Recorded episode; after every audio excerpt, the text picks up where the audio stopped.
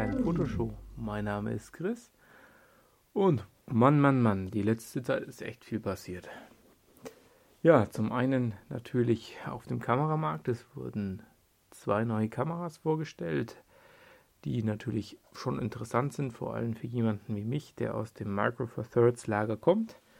Zum einen die Olympus EM1X und zum anderen eine Lumix S1 und S1R, dieses Mal nicht mehr mit Micro Four Third Sensor, sondern mit einem 35 mm Sensor. Ich sage jetzt mal bewusst nicht Vollformat, aber naja, sagen wir doch Vollformat. Genau, die beiden Kameras wurden vorgestellt, sehr interessante Konzepte. Und zum anderen ist bei mir privat ziemlich viel passiert. Ähm, wer mir auf Instagram, auf The Photo Nerd folgt, der wird bestimmt schon gemerkt haben, dass es zwei wesentliche Änderungen in meinem Leben gibt seit Anfang des Jahres. Nämlich zum einen, dass mein ja, langjähriger Begleiter durchs Leben leider verstorben ist. Ich musste meinen Hund einschläfern lassen. War ja nicht leicht und deswegen gab es auch sehr wenig Podcasts, weil das Ganze mich doch mehr mitgenommen hatte. Jetzt mittlerweile geht es wieder und äh, ich bin echt froh, dass ich viele tolle Bilder von ihm habe und ähm, ja, dass er so immer noch in meiner Erinnerung wach bleibt. Und zum anderen, ähm, ja, gibt es seit ganz, ganz langem mal eine neue Kamera, ähm, die nicht Micro Four Thirds ist, die auch nicht APS-C ist, sondern die eben einen 35 mm Sensor hat. Ich habe mir die Sony A7 II gekauft. So, jetzt könnte ich darüber heute reden oder ich könnte über die EM1X reden. Ähm, ich glaube, ich nehme mal kurz die Sony, warum ich das Ganze gemacht habe. Vorweg, also ich bin nicht ganz aus Micro Four Thirds weg. Ich habe äh, immer noch eine Micro Four Thirds Kamera. Ich habe nicht mehr die EM1 Mark II. Ich habe jetzt die EM10 Mark II. Die hatte ich äh, mir letztes Jahr schon gekauft und finde die klasse, weil sie eben sehr klein und kompakt ist und trotzdem tolle Bilder macht. Und bin eigentlich jetzt gerade nur noch mit der unterwegs gewesen und sehe auch wenig Einschränkungen äh, gegenüber der doch, äh, wie man sagt, fast jetzt Profikamera ähm, von der EM1 Mark II für Leute wie mich, die mit manuellen Objektiven fotografieren, die jetzt auch nicht unbedingt die Mega-Action fotografieren, reicht diese Kamera meiner Meinung nach vollkommen aus. 16 Megapixel. Man kann immer mehr haben. Man muss sich fragen, was man braucht. Ich poste sehr viel auf Instagram. Da wird eh runtergerechnet ohne Ende. Da ist das vollkommen egal. Ich drucke mit 16 Megapixel Bilder mit einer Diagonale von 1,20 Meter. Für mich mit Betrachtungsabstand vollkommen ausreichend. Ähm, von dem her reicht mir die kleinere Kamera. Also, wie gesagt, jetzt habe ich die größere Kamera. Jetzt hat er gesagt, naja, die Auflösung braucht er nicht, die 24 Megapixel. Wozu braucht man es denn dann? Berechtigte Frage. Es gibt eigentlich nur eins, was mich an Micro Four Thirds gestört hat. Und das ist das Thema Freistellung mit Kamera, äh, Entschuldigung, bei einer Brennweite kleiner 50 mm Äquivalent da wird es ganz, ganz mau. Also das 1718er ist ein tolles Objektiv, mit dem man ganz, ganz viel ähm, fotografieren kann und auch tolle Bilder machen kann. Die sind super scharf, auch bei 1.8.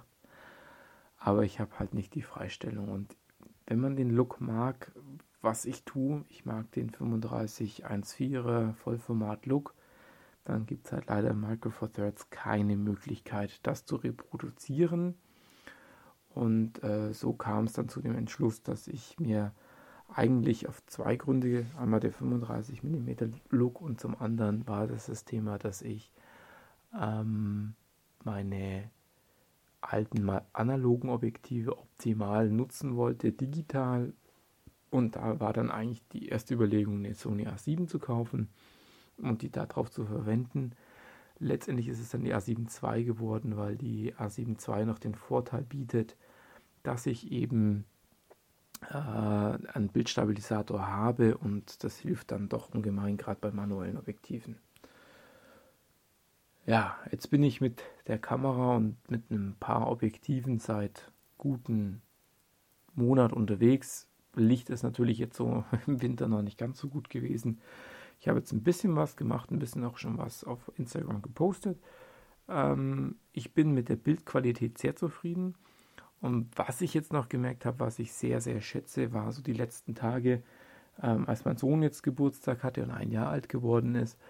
Da habe ich viel Bilder im Wohnzimmer und im Esszimmer gemacht und hatte da das Problem ähm, in der Vergangenheit, dass ich hier mit sehr hohen ISO-Werten fotografieren muss, weil man hatte ja nicht immer die größten Scheinwerfer an, nicht das meiste Licht.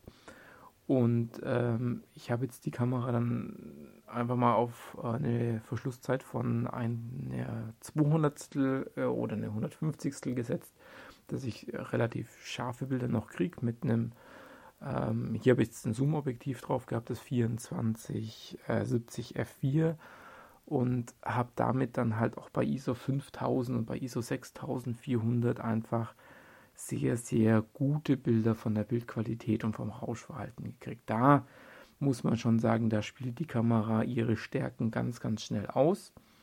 Ähm, da ist das Thema Bildqualität absolut mega. Allerdings muss ich sagen, ich habe auch schon Dinge festgestellt, gerade zum Anfang.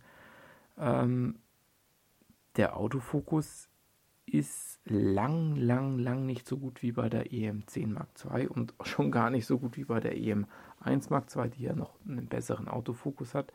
Ich habe mit dem, ich habe mal so verglichen, ich habe mein 30 mm f2 8 auf, dem, auf der EM10 gehabt und ein 50 mm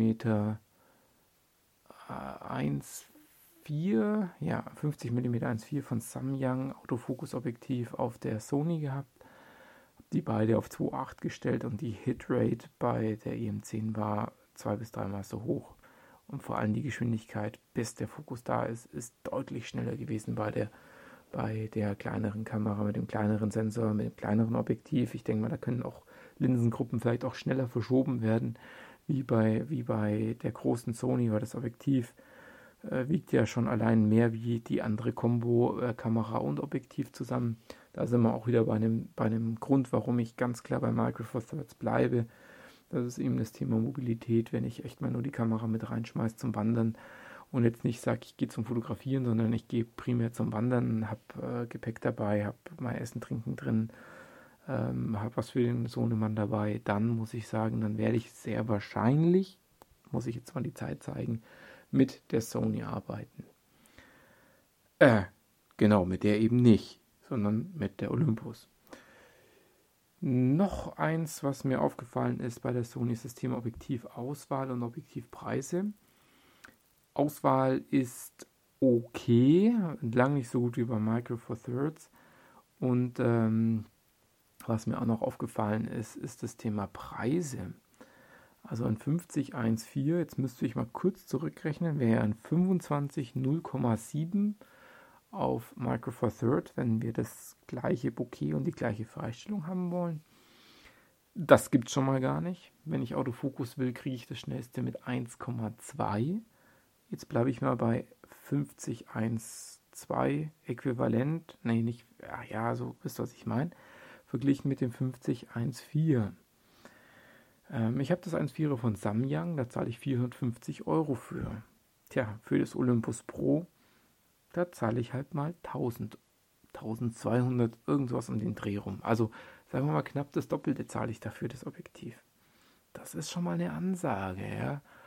Ähm, natürlich ist das Objektiv kleiner, es ist leichter, es hat eine mega geile Abbildung, es ist mega scharf, aber es hat nicht dieselbe Freistellung. Ähnliche Effekte habe ich dann eben auch bei einem 35 mm, wo ich jetzt, gut, ich habe da einen Warehouse-Deal gemacht, da habe ich 350 Euro für gezahlt. Ja, kriegt man für 350 Euro ein Autofokus-Objektiv, das dieselbe Performance hat. Wird schwer. Ja, und das sind auch so Dinge, wo ich mir sage, Mensch, ähm, Olympus, das finde ich jetzt gerade schade, dass du gerade so einen Fokus auf die Pro-Linie und auf die super mega Kameras legst, die super schnell und ganz toll sind. Aber ich sage mal, einen ambitionierten Hobbyfotografen, wie ich es bin, mich begeistert es nicht. Ähm, also auch bei der EM1X 3000 Euro, das ist erstmal eine Hausnummer. dass auch die Bildqualität hier überragend ist. Da, da, wollen wir gar nicht drüber diskutieren. Das ist so. Du kannst heute eigentlich fast keine Kamera mehr kaufen, die irgendwie eine schlechte Bildqualität hat. Aber im Vergleich sind es eben doch noch zwei Welten. Und das ist leider bei Olympus jetzt so ein bisschen schade, wo ich auch gesagt habe, ich orientiere mich jetzt mal, wenn ich, wenn ich so in die Richtung Porträts gehen will, doch lieber Richtung Vollformat und wenn ich in die Richtung Outdoor-Mobilität gehe, gehe ich in die Richtung äh, Micro Four Thirds. So ist jetzt gerade meine Entscheidung dazu. Äh, schauen wir mal, wie es in einem halben Jahr ausschaut und in einem Jahr. Ähm, aktuell weiß ich nicht genau, wo die Reise bei mir jetzt hingeht.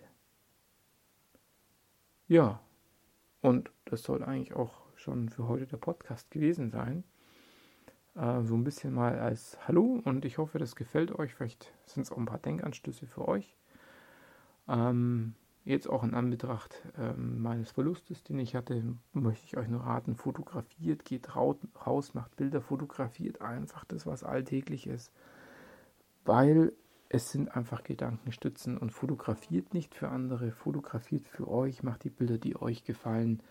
Wenn die eine gute Qualität haben, sag ich mal, dann gefallen sie bestimmt auch dem einen oder anderen und versucht das Beste rauszuholen. Geht raus, macht Bilder und setzt nicht drinnen und schaut euch YouTube-Videos an. In dem Sinne ganz viel Spaß und bis zum nächsten Mal. Liebe Grüße, der Chris.